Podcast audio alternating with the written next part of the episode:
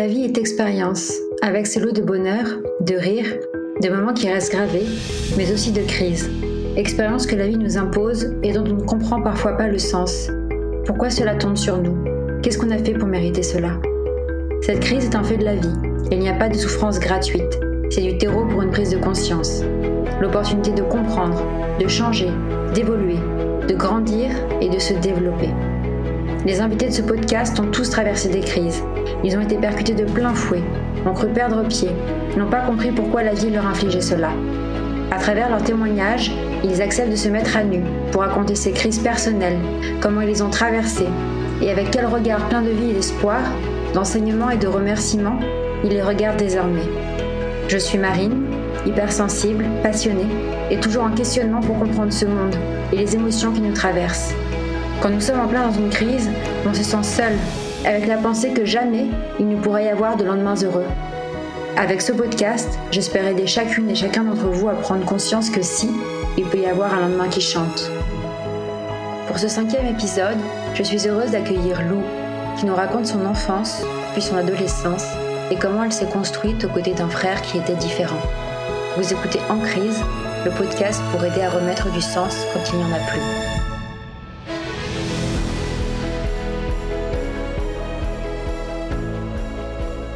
Bonjour Lou. Hello Marine. Euh, je suis ravie de t'accueillir aujourd'hui dans le, podcast En crise pour que tu nous racontes euh, ton histoire. Pour commencer, est-ce que tu peux nous en dire un peu plus, Lou, sur euh, qui tu es, d'où tu viens, qui est Lou? Eh bien, avec grand plaisir. Euh, bah, du coup, c'est Lou. Spoiler alerte. Euh, j'ai 22 ans. Euh, dans la vie, euh, qu'est-ce que je fais? J'ai fait de la sociologie. J'ai fait une licence de sociologie à la Sorbonne. Mais c'était vraiment un petit temps que je m'accordais à moi pour, pour, pour bah, me décider sur ce que j'avais vraiment envie de faire dans ma vie. Et j'ai eu un petit déclic pour la communication. Donc j'ai switché et euh, j'ai fait une école de communication à Paris euh, pendant pendant bah, deux ans. Et aujourd'hui je travaille dans une dans une start-up euh, à impact euh, social. Et en parallèle moi ce qui m'anime profondément et ce que j'adore faire c'est euh, la photographie argentique je précise parce que j'ai absolument pas de numérique. Et, et justement l'argentique c'est c'est quelque chose qui qui me, me nourrit au-delà de mon travail et qui est vraiment complémentaire. J'aime beaucoup la littérature aussi. Euh, c'est vraiment un truc que je fais quand, euh, quand j'ai du temps euh, de lire. Puis voilà. Merci Lou. Donc on voit déjà dans ta présentation beaucoup de créativité et une touche de, de sciences humaines et d'impact. Pour revenir, Lou, à l'histoire que tu nous raconter, dont on a parlé un peu ensemble avant, je crois que euh, on pourrait commencer peut-être par euh, ton enfance, que tu nous racontes un peu comment ça s'est passé. Yes, carrément. Euh, bah, du coup, moi, je suis originaire de, Paris. Je l'ai toujours été. Euh, et, euh, et, donc, j'ai grandi avec, avec ma mère et mon frère qui, qui s'appelle Sacha, qui, qui a trois ans de plus que moi. Euh, donc aujourd'hui, il en a 25. Et, euh, et en fait, euh, mes parents se sont séparés quand j'avais 3 ans. Donc déjà, je, je n'ai aucun souvenir de, de ma vie familiale, en tout cas avec ma mère et mon père. vraiment, je, bah, en même temps, c'est normal. Hein, enfin, de mes 0 à mes 3 ans, enfin. Je, je, je peux pas, j'ai aucune image, rien, aucun souvenir. Et, et en fait, ma mère s'est séparée de mon père et euh, a rencontré un, un homme euh, assez assez rapidement. Et, euh, et, donc on a on a emménagé avec avec cet homme qui avait aussi un, fils du même âge que mon frère, donc vraiment ils avaient un mois d'écart, donc j'étais la petite dernière. Il y avait les deux les deux garçons, donc donc du coup on commence une nouvelle vie. je dois avoir à ce moment-là quatre ans et demi. Euh, dans une nouvelle famille, euh, famille recomposée. Euh, donc famille recomposée, c'est sans faire de généralité souvent un petit peu compliqué. Et, euh, et, là, pour le coup, ça a été un petit peu compliqué, sachant que euh, moi, mon frère euh, était différent. et je m'en suis d'autant plus rendu compte à ce moment-là, quand justement, en fait, bah, je suis rentrée dans cette nouvelle famille parce que j'avais l'habitude d'être juste avec ma mère, mon frère. Et c'est de, nouvelles habitudes bah, une nouvelle, école. Euh, je, crois que j'avais fait genre vraiment euh, un mois dans, une maternelle et puis hop, je pars emménager avec euh, avec ces deux garçons là et donc boum, je je je recommence dans une nouvelle école. Enfin, c'est des petits trucs, je me souviens vraiment qui m'ont marqué. C'est vrai que moi, mon frère était, était un petit peu différent. Et, et ça, j'ai commencé à le percevoir euh, vraiment dans cette nouvelle vie de famille parce que, euh, eh bien, il y avait ce fils qui, euh, qui avait le même âge que lui et qui, en fait, euh, bah, comment je pourrais qualifier ça, vivait autrement. Euh, enfin, je sentais qu'il y avait une espèce de décalage entre les deux. Euh, entre ce que euh, mon demi-frère euh, faisait. voilà, il courait dans tous les sens. vraiment, il était super énergique. dès qu'il pouvait faire du sport, il, en faisait. Et, je voyais bien que mon, frère était était un peu en décalage et que bah, pour lui c'était c'était profondément compliqué. Si on rentre un peu plus dans les détails, selon ma mère, euh, qui est quand même une mère, hein, ça reste une mère, mais euh, on en discutait il y a pas longtemps elle et moi sur euh, sur le fait que quand j'étais petite, de mes 0 à mes 18 mois, quelque chose comme ça, et bah, je faisais que de dormir, manger, dormir, manger, et je ne pleurais jamais, je me faisais la, la plus discrète possible. Et, et en fait, c'était c'était une manière pour moi de bah, de pas déranger ma mère parce que je sentais qu'elle était préoccupée avec autre chose. en tout cas, elle, c'est son ressenti à elle parce que moi, bah, forcément, je me rends pas compte que à ce moment-là, je fais que de manger et de dormir. Mais en tout cas, elle, euh, il y a quelque chose qui, qui l'alarme un peu à ce moment-là en disant, c'est bizarre quand même, euh, un bébé aussi calme, qui pleure jamais, qui euh, qui fait que de dormir et de manger littéralement. Et, et donc du coup, dès, dès le début, c'est vrai que j'étais un peu en, aussi moi du coup un peu en décalage et ça surprenait un petit peu ma mère. Je vais vous raconter un peu euh, une, anecdote qui est assez euh, assez significative, je pense, euh, sur l'élément déclencheur et sur sur ma faculté à comprendre que mon frère était véritablement différent et qu'il y avait quelque chose finalement qui n'allait pas. C'est à ce moment-là, j'ai 4 ans et demi. On est au jardin des plantes. ma mère, mon frère, mon beau-père et mon demi-frère. Et, et, moi, j'avais pour habitude en fait de, toujours marcher au chevet de, de ma mère et de mon frère. Euh, j'étais toujours à leur côté en fait. Et, euh, et c'est vrai qu'on marchait assez lentement. Il y avait généralement toujours Nicolas, donc mon demi-frère qui était euh, qui était devant qui était devant nous avec euh, avec mon beau-père. Donc il y avait une espèce de petite enfin c'était un peu scindé quand même la famille, c'est-à-dire qu'il y avait un peu mon frère, ma mère et moi et les deux garçons. Et, et jusqu'au moment où, où, donc on est au jardin des plantes et et je demande la permission à ma mère. Je, je lui dis mot pour mot, euh, maman, est-ce que est-ce que je peux courir? Est-ce que je peux courir avec euh, avec Nicolas? Est-ce que je peux je peux y aller Et euh, et je me souviens que et ça ça m'a marqué alors que je suis vraiment un petit bébé à ce moment-là. J'ai genre 5 ans à peine. Je me souviens des mots que ma mère m'a dit en me disant mais oui vas-y chérie, euh, t'as des jambes, euh, utilise-les, euh, cours, enfin cours, vas-y quoi. Et en fait, à ce moment-là, je me suis libérée complètement de, bah juste ouais, j'ai couru pour la première fois en fait, tout simplement. J'ai couru pour la première fois à 4 ans et demi et je me suis autorisée ce que je m'étais jamais autorisée euh, auparavant, c'est-à-dire que je me suis autorisée à, à, lâcher prise et et à ne plus, euh, comment dirais-je, à ne plus, euh, à ne plus être constamment dans la dans la protection en fait. C'est-à-dire que j'avais cet instinct un petit peu de de protéger tout le temps, tout le temps mon frère, d'être toujours avec lui en fait et de jamais le quitter, de jamais le quitter. Et et juste parce que je sentais en fait au fond de moi qu'il y avait quelque chose qui n'allait pas et que si j'étais pas là, il pouvait se passer quelque chose et je sentais qu'il y avait un décalage et je devais être avec lui tout le temps.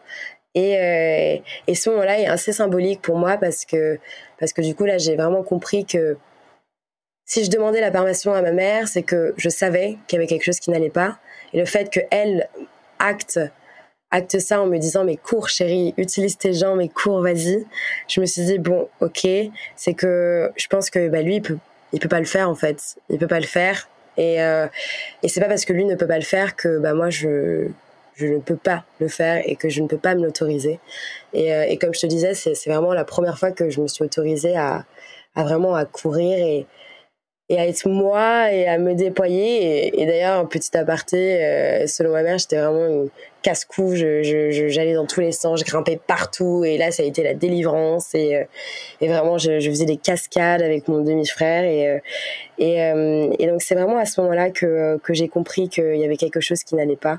Qui n'allait pas chez mon frère et, et, que j'étais différente de lui, surtout que j'étais différente. Et je crois que dans ma philosophie à ce moment-là, je me suis pas dit que c'était lui qui était différent. C'était assez particulier d'ailleurs. La première chose, et ça c'est marrant et je me rends compte en, l'expliquant, c'est que euh, pour moi, étrangement, c'était moi qui étais différente et c'était pas lui euh, tu vois et c'était nous qui étions différents et lui qui était euh, qui était qui était normal et c'était juste comme ça en fait et c'était pas autrement. Et euh, et puis après bah, j'ai compris que que bien entendu malheureusement c'était c'était lui qui était différent et non l'inverse.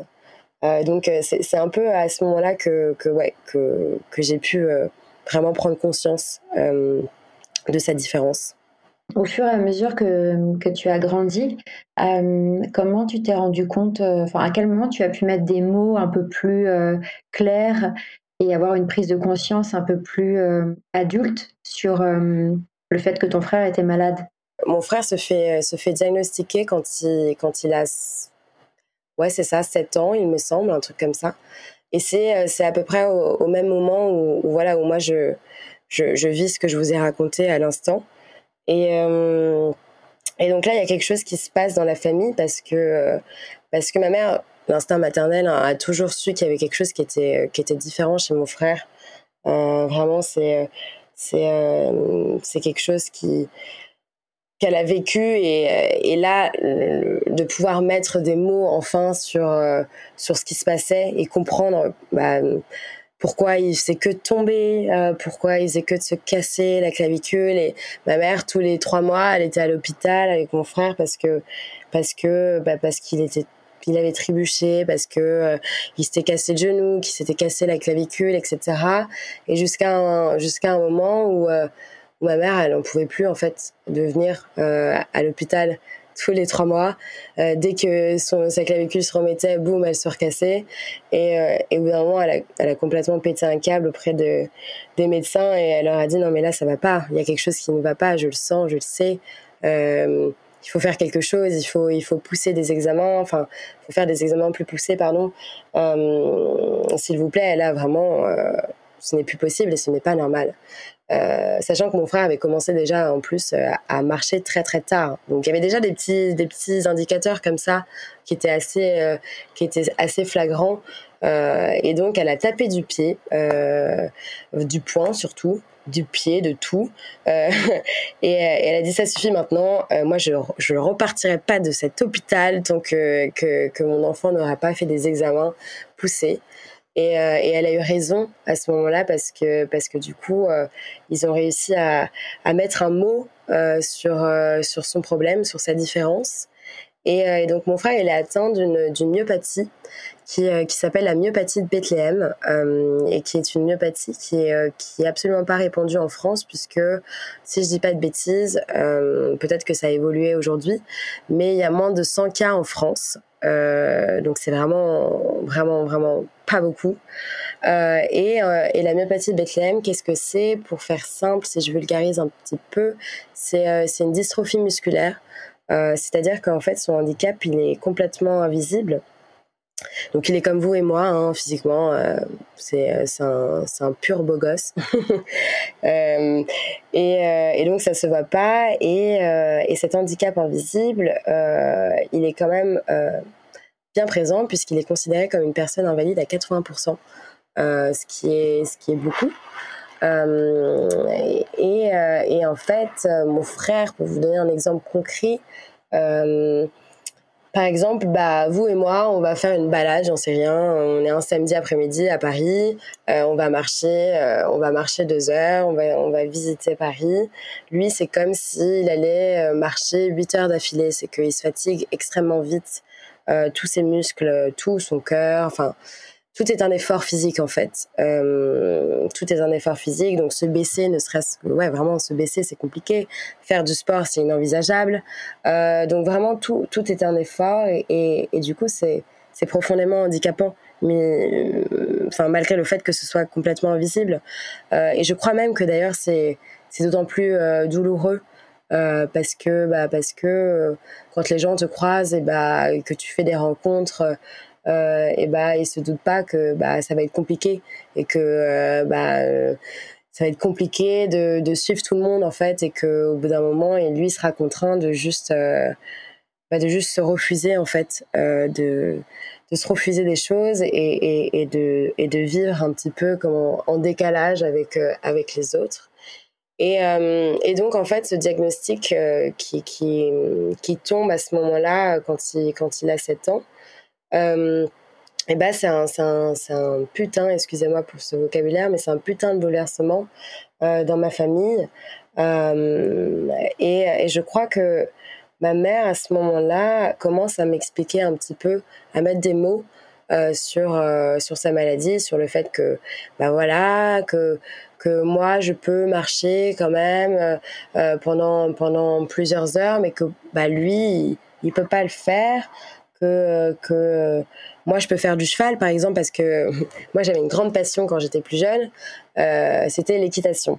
Et, euh, et, ça c'était euh, c'était mon sport euh, mon sport euh, qui me qui était une espèce de bulle d'oxygène en fait dans lequel je me je, m'éclipsais et, et en fait euh, l'équitation, par exemple, ma mère, je me souviens, euh, à, à, ce moment-là, j'ai commencé à trois ans, hein, donc ça devait faire genre vraiment même pas deux ans que que j'en faisais. Elle me disait bah tu vois là ce que tu fais quand tu, tu vas au cheval et que tu montes etc. Et bah lui il peut pas le faire, euh, c'est pas possible pour lui. Euh, et donc elle commençait enfin de manière euh, assez assez déconstruite et, je dirais même enfin c'était plutôt bien et et, elle, a trouvé les mots justes pour pour pas que ce soit trop douloureux et que ce soit aussi accessible enfin en tant qu'enfant à ce moment-là de comprendre que bah ça il peut pas faire, ça il peut faire. Moi ça je peux le faire, Loulou toi tu peux faire ça, mais lui il ne peut pas faire ça. Donc c'était c'était assez assez clair et et je pense que ça a été euh, ça a été plus smooth, en tout cas plus plus facile pour moi à assimiler euh, parce que c'était un peu comme un jeu, enfin comme un jeu. J'abuse un peu de mes mots sans doute, mais en tout cas c'était euh, c'était plus agréable, je pense à ce moment-là, et je voyais rien de grave en réalité. Et du coup, je pense que euh, à ce moment-là, ça m'a permis un peu de, de, dédramatiser, si je puis dire, enfin en tout cas d'être dans cette innocence euh, euh, qu'un enfant est à ce moment-là et, et, et d'accepter les choses avec plus de positivité sans que ce soit trop lourd pour moi. Sauf que sauf qu'en réalité, en fait, en grandissant, je me suis rendu compte que que cette légèreté avec laquelle j'avais pu prendre les choses sans négliger hein, son handicap, mais juste parce que je suis enfant à ce moment-là, et ben en grandissant, ça disparaît. Et au contraire, ça devient de plus en plus lourd parce que bah tu prends de plus en plus conscience de, cette différence et c'est douloureux euh, pour moi parce que euh, à ce moment-là, je me dis euh, quand je commence à rentrer au collège en sixième, il y a une phrase que j'arrête pas de me répéter qui est euh, pourquoi lui et pas moi? Euh, vraiment. Et ça, en fait, à ce moment-là, j'ai pris conscience de, sa souffrance, en réalité, de sa souffrance, parce que euh, parce que je l'entendais dire à ma mère, euh, mais moi je peux pas vivre, je veux plus vivre. Donc je commençais en fait à comprendre que que c'était une que, que c'était extrêmement douloureux pour lui, quand bien même il le, il le véhiculait pas et que et qu'il le montrait pas. Et ben il y avait des signaux comme ça, des discussions que je pouvais entendre euh, qui, qui qui qui montraient quelque chose euh, de d'extrêmement douloureux pour lui euh, et, et qu'il n'acceptait pas à ce moment-là, mais c'est normal parce que lui aussi était enfant. Donc, donc, il était un peu dans ce refus et dans ce, dans ce déni. Mais, euh, et moi, en fait, à ce moment-là, en étant témoin de, de sa souffrance, et bah, et bah, ça a fait l'effet boule de neige, en fait. Et, et à ce moment-là, ouais, là, j'ai commencé à être en, en grosse souffrance et, et cette culpabilité monstrueuse euh, a commencé à m'envahir en fait euh, et à prendre forme. Euh, et c'est à ce moment-là que, que ouais, ça a commencé à me peser. Vraiment de, de me dire vraiment comme je vous ai dit mais, mais pourquoi lui et pas moi en fait? Pourquoi c'est tombé sur lui? Sachant qu'en plus cette maladie c'est vraiment pas de chance. Enfin c'est génétique c'est vraiment au moment de enfin c'est de la génétique et il a juste pas eu de chance. Et, et du coup vraiment moi j'arrêtais pas j'étais en boucle. Je me souviens très bien où j'étais, euh, parfois je me couchais, je leur, disais, je leur disais bonne nuit, j'allais m'enfermer dans ma chambre et, je me répétais sans cesse, mais, mais pourquoi lui? Pourquoi pas, enfin, pourquoi pas moi J'aimerais qu'une seule chose, mon, plus grand rêve à ce moment-là et, à cette période-là de ma vie au, collège où je, me disais, mais, moi j'ai qu'un seul vœu, c'est juste de, lui prendre sa maladie, ne serait-ce qu'une journée en fait, euh, ne serait-ce qu'une journée pour qu'il puisse vivre juste normalement euh, et qu'ils puissent euh, ouais, voir ce que c'est de. En fait, avoir une vie où, rien n'est un effort. Comment je pourrais dire Ouais, ou marcher, ou se baisser, ou faire du sport n'est pas un effort, ou, euh, ou courir avec ses copains, c'est faisable, euh, ou sortir avec ses copains jusqu'à pas d'heure, c'est faisable, et pas devoir rentrer. Quelle était votre, euh, votre relation à ce moment-là? Donc toi, tu, tu dis qu'en sixième, tu as commencé à en prendre conscience. Et est-ce que ce désarroi de euh, j'aimerais tellement euh, prendre sa maladie, est-ce que tu, tu avais des échanges avec lui sur ça? Comment ça se passait votre relation? Alors, bah c'est marrant ce que tu me dis parce que je dirais qu'il y, y, avait une espèce de proximité, mais comme on peut avoir avec enfin, c'est la relation frère-sœur, donc il y a, une connexion quand même qui est, extrêmement forte, euh, une proximité, euh, même corporelle, j'ai envie de dire, où euh, parfois il suffit pas forcément de mettre des mots, mais juste en un regard, on se comprend. Et c'est vrai que mon frère, on a été beaucoup, euh, beaucoup dans cette, dans cette relation où, où on communiquait à travers des regards, mais finalement, on mettait pas vraiment de mots sur ce qui se passait. Et je dirais pas que c'était tabou, euh, à ce moment-là, sa maladie. Mais en fait, moi, je pense que j'ai adopté une posture de. Bah, c'est déjà tellement compliqué pour lui que j'ai pas envie de lui ressasser sans cesse et de lui rappeler tous les jours que bah, c'est un enfant malade et qu'il est handicapé. Euh, et je crois que moi, du coup, inconsciemment, euh, j'ai préféré bah, pas faire comme si de rien n'était parce que bah, c'était là, mais mais ne pas ne pas lui mettre une pression supplémentaire en lui rappelant sans cesse que que que ça n'allait pas et qu'il pouvait pas faire certaines choses parce que ma mère en fait euh, ma mère l'a beaucoup couvé et ça j'étais témoin de ça. Et, euh, et c'est-à-dire qu'elle a parce que bah voilà il était il en fait il avait il avait besoin d'une attention particulière euh, et ma mère c'est vrai que que je pense euh, bah, la, la surcouver et c'est pas du tout un défaut hein, mais c'est c'est l'instant maternel et, et euh, je pense que j'aurais fait exactement la même chose à sa place. C'est vrai que moi du coup j'ai décidé je pense de, de juste me me mettre en retrait et de me terrer en fait dans dans le silence. Et du coup ce qui ce qui a engendré que bah en fait on n'en parlait pas. On n'en parlait pas et, euh, et finalement euh, mis à part ces regards qui se croisaient euh, ces, ces gestes euh, tendres, et bah, et bah, il n'y avait pas de mots euh, qui sortaient et on, s'est, on s'est compris comme ça, je pense, mon frère et moi.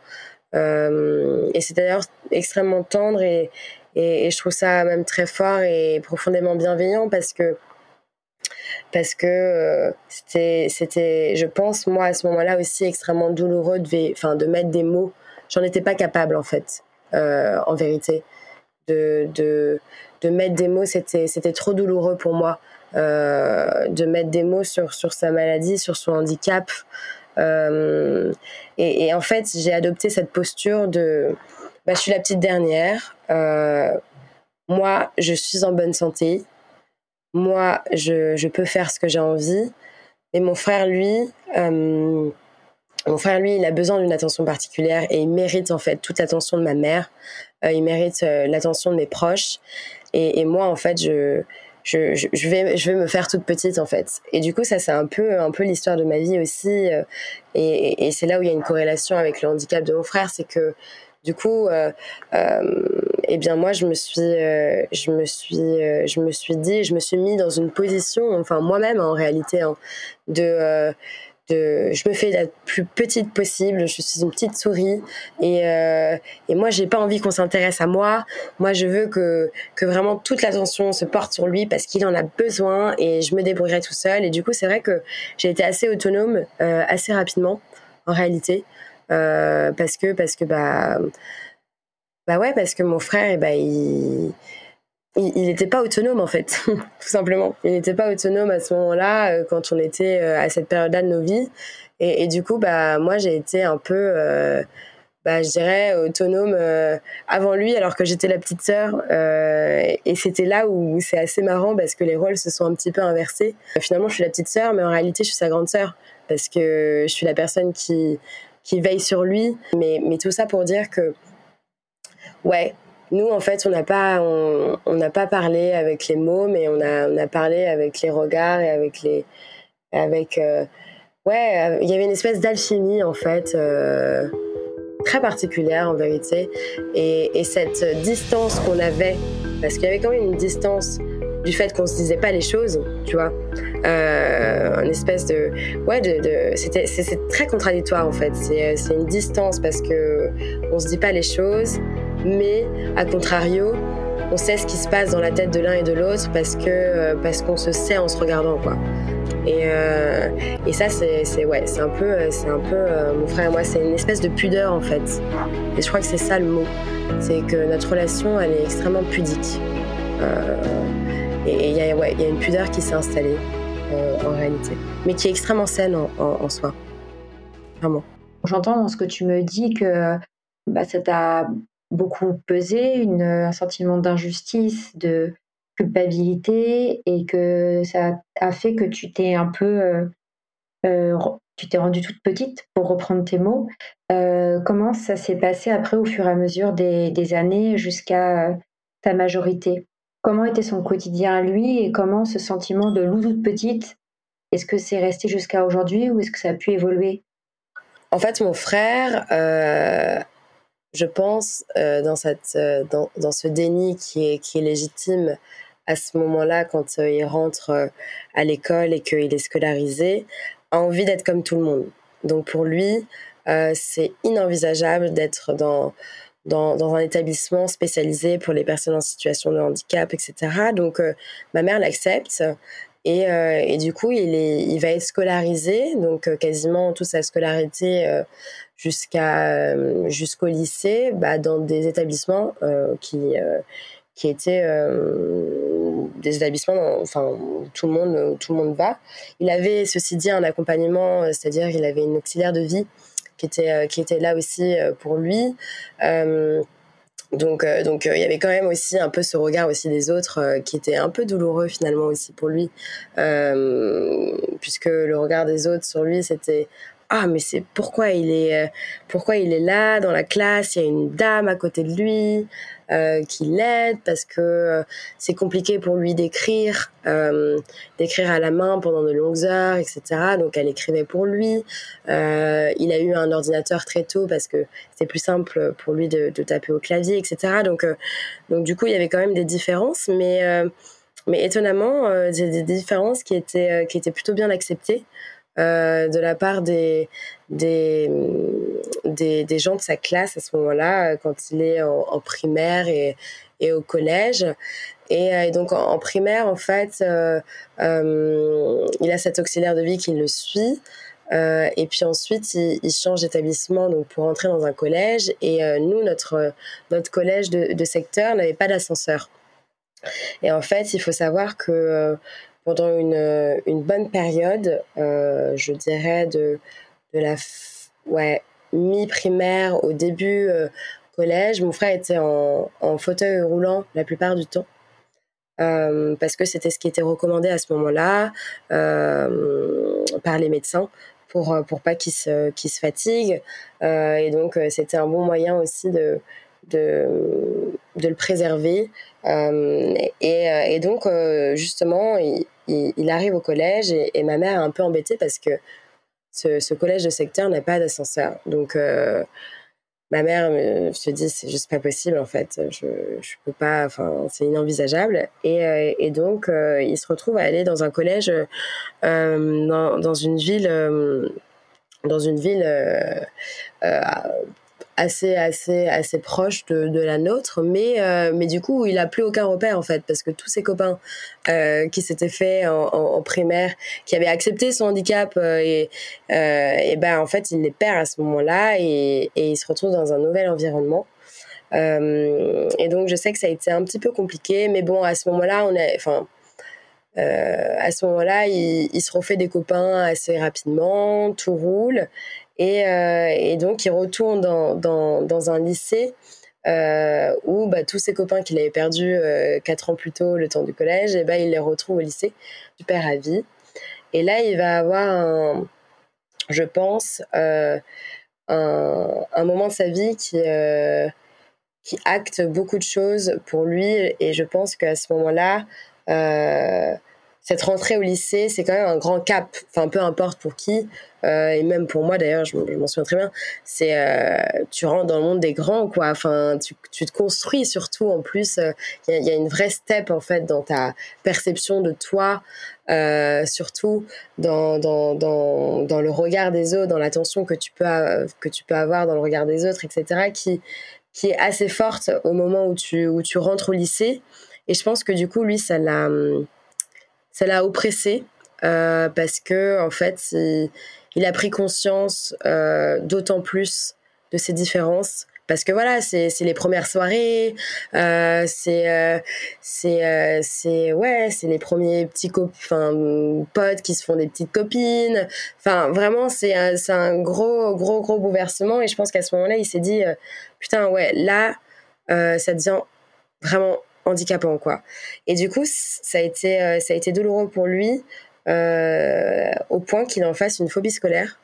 Euh, et donc en fait, il s'est retrouvé assez rapidement en première à à ne plus pouvoir aller à l'école en fait, à ne plus pouvoir aller au lycée. Euh, et, euh, et, en fait, c'était vraiment le matin, il se réveillait avec la boule au ventre, enfin, c'était pas possible. Et, en fait, il s'est complètement renfermé sur lui-même à ce moment-là, euh, parce que c'était trop douloureux, en fait, je pense, pour lui, de, ouais, de devoir, de devoir bah, se refuser des choses que tout le monde s'autorisait à côté de lui et de pas pouvoir suivre, en fait, les autres et de pas pouvoir faire ce que tout le monde faisait à ce moment-là pour cette année-là, pour qu'elle se passe dans les meilleures conditions possibles, euh, et ben il va intégrer un établissement euh, pour sa dernière année, justement, enfin sa deuxième terminale, un établissement euh, spécialisé à, Paris. Et, donc là, pour moi, c'est aussi une, si, si, je fais lien aussi avec moi, c'est aussi une grande étape parce que du coup, il quitte la maison en fait. Et il quitte la maison pour rejoindre cet établissement. Euh, et moi, à ce moment-là, je dois avoir, euh, bah, j'ai 15 ans. Ouais, c'est ça, j'ai 15 ans. Et, euh, et, donc mon grand frère me laisse. À ce moment-là, c'est comme ça que je vis les choses. Je sais pas si c'est égoïste ou pas, je, je, je pense pas. Mais, mais moi, je me dis à ce moment-là, putain, bah, il me laisse à la maison. mon frère, mon repère, que j'ai toujours, que j'ai toujours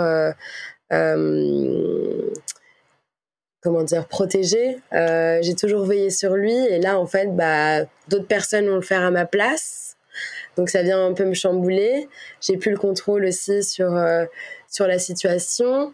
Euh, mais euh, je me dis quand même que c'est que c'est ce qu'il y a de mieux pour lui à ce moment-là. Et, du coup je j'en suis ravie en réalité parce que je me dis qu'il va être dans de bonnes conditions que il va pouvoir faire les choses à son rythme qu'il va réussir comme il a envie de réussir parce que c'est quelqu'un qui est plein d'ambition. Je me dis à ce moment-là bah il va pouvoir réussir euh, et, et, c'est le seul moyen pour qu'il puisse réussir c'est d'être euh, encadré et d'être avec des personnes qui qui, qui, qui, s'en occuperont.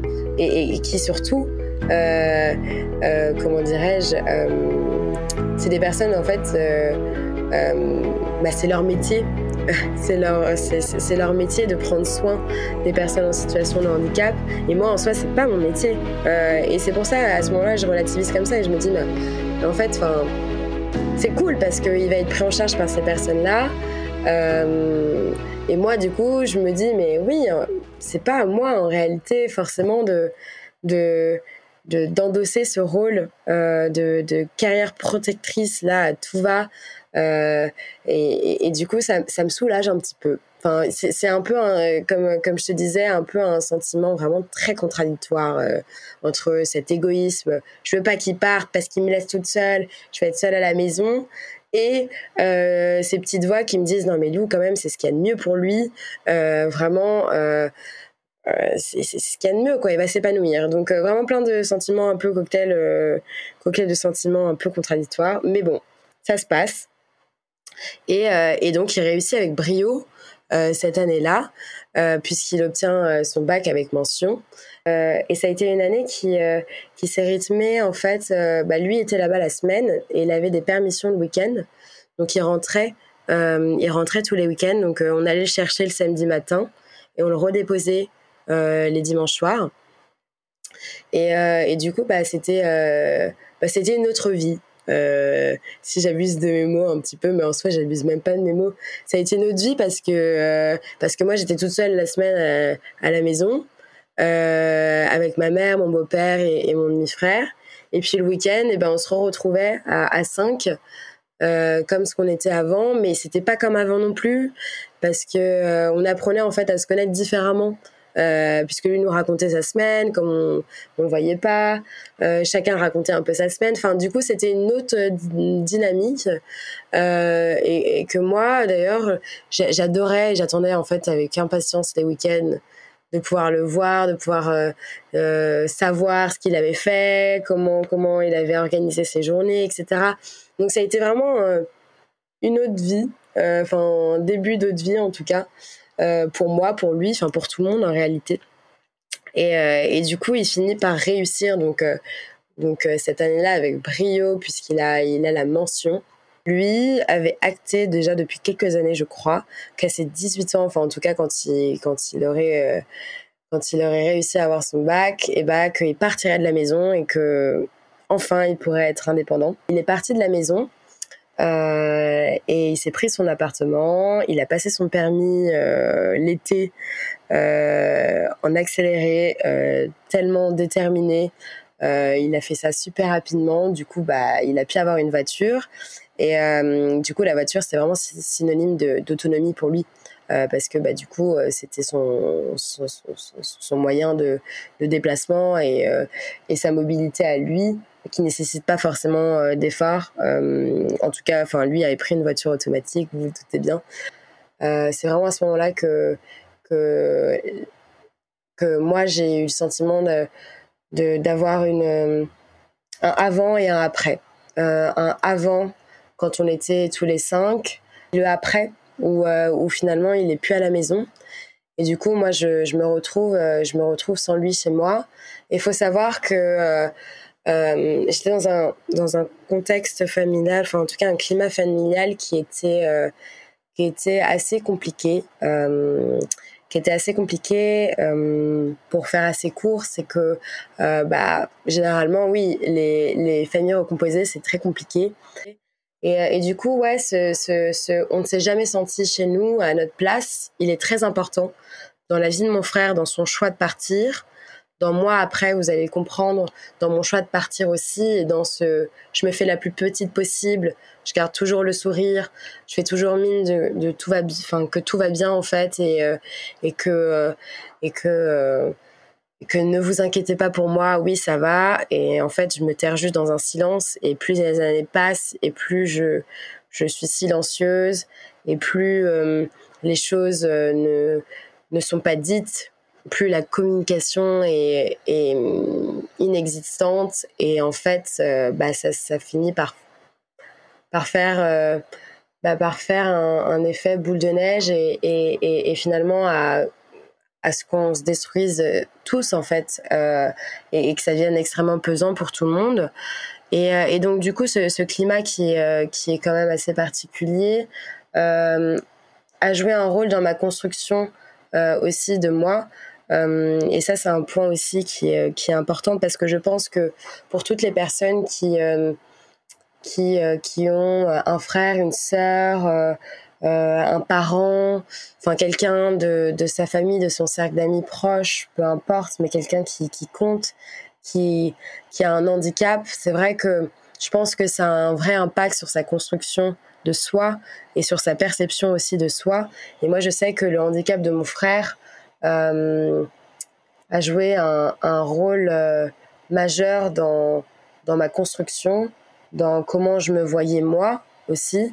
Donc ton frère euh, part de la maison et, euh, et toi tu m'as expliqué que euh, le moment où tu as vraiment pu te libérer et devenir toi, c'était quand tu avais pu à ton tour partir de la maison dans une ambiance qui pouvait être pesante. Est-ce que tu peux nous en dire un peu plus? À ce moment-là, en fait, euh, à mes 18 ans, euh, c'est une vraie libération quand, euh, quand je viens d'avoir mon bac parce que j'ai une année déjà qui, qui est extrêmement douloureuse, mon année terminale. Ma mère est atteinte d'un cancer. je me retrouve la plupart du temps seule avec mon beau-père. C'est extrêmement froid. Je suis seule en fait dans ma souffrance. Euh, j'ai mon bac en jeu euh, et donc c'est une année où je suis où je suis assez euh, assez seule. Mon frère est quand même présent euh, est présent, je, je, je, le vois. Généralement en fait à partir du moment où il est parti de la maison, on se voyait quand même tous les week-ends. il faisait l'effort de venir nous voir tous les week-ends. Donc, donc là, cette année-là, il est d'autant plus présent pour moi et c'est vraiment mon souffle à ce moment-là et c'est ma force. Mon frère, euh, et, la personne qui, je pense, de ma famille me fait le plus de bien à ce moment-là. Et, euh, donc, du coup, je, finis par obtenir mon, bac après cette année euh, longue, périlleuse et, euh, et, et, assez douloureuse. Mais, mais du coup, c'est une véritable fierté pour moi. Et en fait, euh, euh, dès que j'ai mon bac, je me dis, je peux pas rester. je peux pas rester chez moi je peux pas parce que parce que je me sens pas chez moi, euh, je me sens pas à ma place et surtout il est temps pour moi euh, de vivre pour moi euh, et de m'autoriser euh, à être moi-même, de m'autoriser à, à vivre pour moi enfin, chose que je n'avais jamais fait pendant mes, mes 18 ans de vie, pas un seul instant. Euh, j'ai eu le sentiment et au-delà d'avoir le sentiment, je pense que euh, fatalement, pas un seul instant, j'ai vécu pour moi. Et finalement, à m'en oublier euh, et, à complètement m'oublier d'ailleurs. Euh, et, à ce moment-là, c'est ouais, un moment de crise et, et, j'ai la conscience de me dire, écoute, si tu restes, euh, si tu restes chez toi là, tu tu vas être malheureuse et c'est pas possible. Il est temps que il est temps que tu te déploies en réalité il est temps que tu te déploies, il est temps que, que tu apprennes à te connaître en fait, euh, tout simplement. Que, que tu apprennes à, à faire face à, à, qui tu es, à, à aussi prendre conscience de toutes ces névroses. Euh, parce qu'en fait, à contrario de mon frère qui a toujours été suivi, et, forcément c'était nécessaire, euh, voilà, que ce soit euh, des médecins, euh, des kinés, euh, des auxiliaires de vie, euh, des psychologues, etc. Bah en fait, moi j'ai jamais vu personne à ce moment-là. j'ai jamais eu personne et j'ai jamais j'ai jamais soigné mes névroses en fait. J'ai jamais parlé véritablement et j'ai jamais mis des mots sur sur ce que la maladie de mon frère m'avait provoqué. Euh, et, à ce moment-là, de, de, fin de lycée où tu as une nouvelle vie qui t'attend, et bah, du coup, c'est un gros bousculement. Et, et, du coup, je, mets, je, me mets un peu toute seule le nez dedans en me disant, bon, tu vas avoir une nouvelle vie qui commence. Tu vas commencer une licence de sociologie parce que tu as décidé déjà de le faire, primo. Donc ça, c'était déjà une petite étape. Euh, c'est moi qui décide de faire une licence de sociologie. Euh, donc, euh, vas-y, quoi découvre-toi. J'en ai profité à ce moment-là de, de, prendre soin de moi, en fait, tout simplement. Ça peut paraître euh, con, je suis navrée de le dire, mais on a tendance à l'oublier. Et moi, j'avais jamais pris soin de moi, en fait. Jamais. Et du coup, Du coup, bah, en partant, c'était une manière de prendre soin de moi et surtout de, ouais, de penser à moi. J'ai pris conscience de, de tous les mécanismes que, que, ça, que ça avait engendré chez moi, en fait, de tout ce que ça avait provoqué chez moi. Et du coup, à, à ce moment-là de, de, de, libération, euh, c'est aussi un moment qui est extrêmement douloureux parce que du coup, il y a cette prise de conscience aussi euh, forte qui, euh, qui t'arrive un peu en pleine face parce que c'est des choses que, que du coup, tu n'avais pas occultées, mais où tu n'avais pas mis de mots forcément dessus. Et du coup, là, de, de traiter toutes ces informations-là, c'est vrai que c'est un peu douloureux, euh, mais je ressentais le besoin de le faire et je pense que c'était vraiment nécessaire euh, à ce moment-là de, le faire. Et, euh, et je pense que c'est un bon moyen, en réalité, de faire ce travail-là d'introspection euh, tout en étant suivi. Moi, moi j'ai été suivie, j'ai commencé une thérapie qui, euh, qui m'a qui m'a profondément aidée. Euh, voilà, à, à comprendre en fait euh, tous ces process qui s'étaient mis en place sur moi, de, de, jamais oser dire les choses aussi, de jamais oser euh, euh froisser qui que ce soit, de toujours euh, essayer de garder le sourire pour pour pour être pour être un peu ce soleil dans dans cette dans cette pénombre si je puis dire. c'était c'était un peu ça moi, c'était genre je me disais, bon, euh, t'as la santé, donc euh, garde le smile, entre guillemets, si je vulgarise un peu. Et euh, t'as pas le droit, en fait, de, de pas aller bien. C'est ça. C'est ça le truc. C'est que moi, pendant des années, je, je, me disais, mais en fait, t'as pas le droit d'être bien. T'as pas le droit de. de t'as pas le droit de. de comment dirais-je De de montrer ton bonheur. Tu, tu, tu peux pas te l'autoriser, ça, c'est pas possible parce que ton frère il est en souffrance et, et, et cette, ce, ce, putain de truc de se dire putain, mais ouais, je, finalement, je peux m'autoriser le bonheur, je peux m'autoriser de, vivre des choses pour moi euh, sans culpabiliser, euh, sans devoir penser euh, bah, ce que je vais faire, aux conséquences que ça va avoir, juste faire les choses pour moi. Et bah ça, euh, de pouvoir se le dire, bah c'est extrêmement fort. Et, et c'est surtout, ouais, juste euh, cette phrase, mais euh, c'est marrant que je la dise que maintenant, à la fin, parce que parce que c'est vrai que ça, ça, résume plutôt bien le truc en fait. Je me, je, je, je m'étais refusé euh, le bonheur. Si, si, si j'avais un conseil à donner, c'est de se dire que vivre pour soi, c'est possible, et veiller sur l'autre sans s'oublier, c'est également possible, tout en prenant soin de soi. Pour ceux qui nous écoutent et, euh, et à qui, qui se sentent concernés et à qui ça fait écho, vraiment, je, je vous assure que rien de plus beau que, que de se dire que c'est pas parce qu'on va vivre pour soi que les autres vont nous en vouloir en fait. Non, parce que vivre pour soi c'est fondamental, parce que être bien avec soi-même c'est fondamental aussi. Et, euh, et une fois que tu es bien avec toi-même, bah, tu peux prendre soin des autres aussi de la bonne manière, en fait, euh, de manière saine. Se dire que bah, la vie est faite ainsi euh, et de prendre peut-être les choses aussi avec plus de légèreté. Euh, c'est quelque chose qui est extrêmement compliqué, je, je l'entends. Mais moi, c'est comme ça que j'ai décidé de vivre, en fait. Merci d'avoir écouté cet épisode de En crise, le podcast pour aider à remettre du sens quand il n'y en a plus. Vous pouvez retrouver les épisodes sur toutes les plateformes de podcast. Et si ce témoignage vous a plu, vous pouvez laisser 5 étoiles, cela aide beaucoup. Vous pouvez aussi vous abonner pour être prévenu lorsqu'un nouvel épisode sort. Et surtout, n'hésitez pas à m'écrire si vous souhaitez témoigner et partager une crise que vous avez traversée et à parler de ce podcast autour de vous. À bientôt!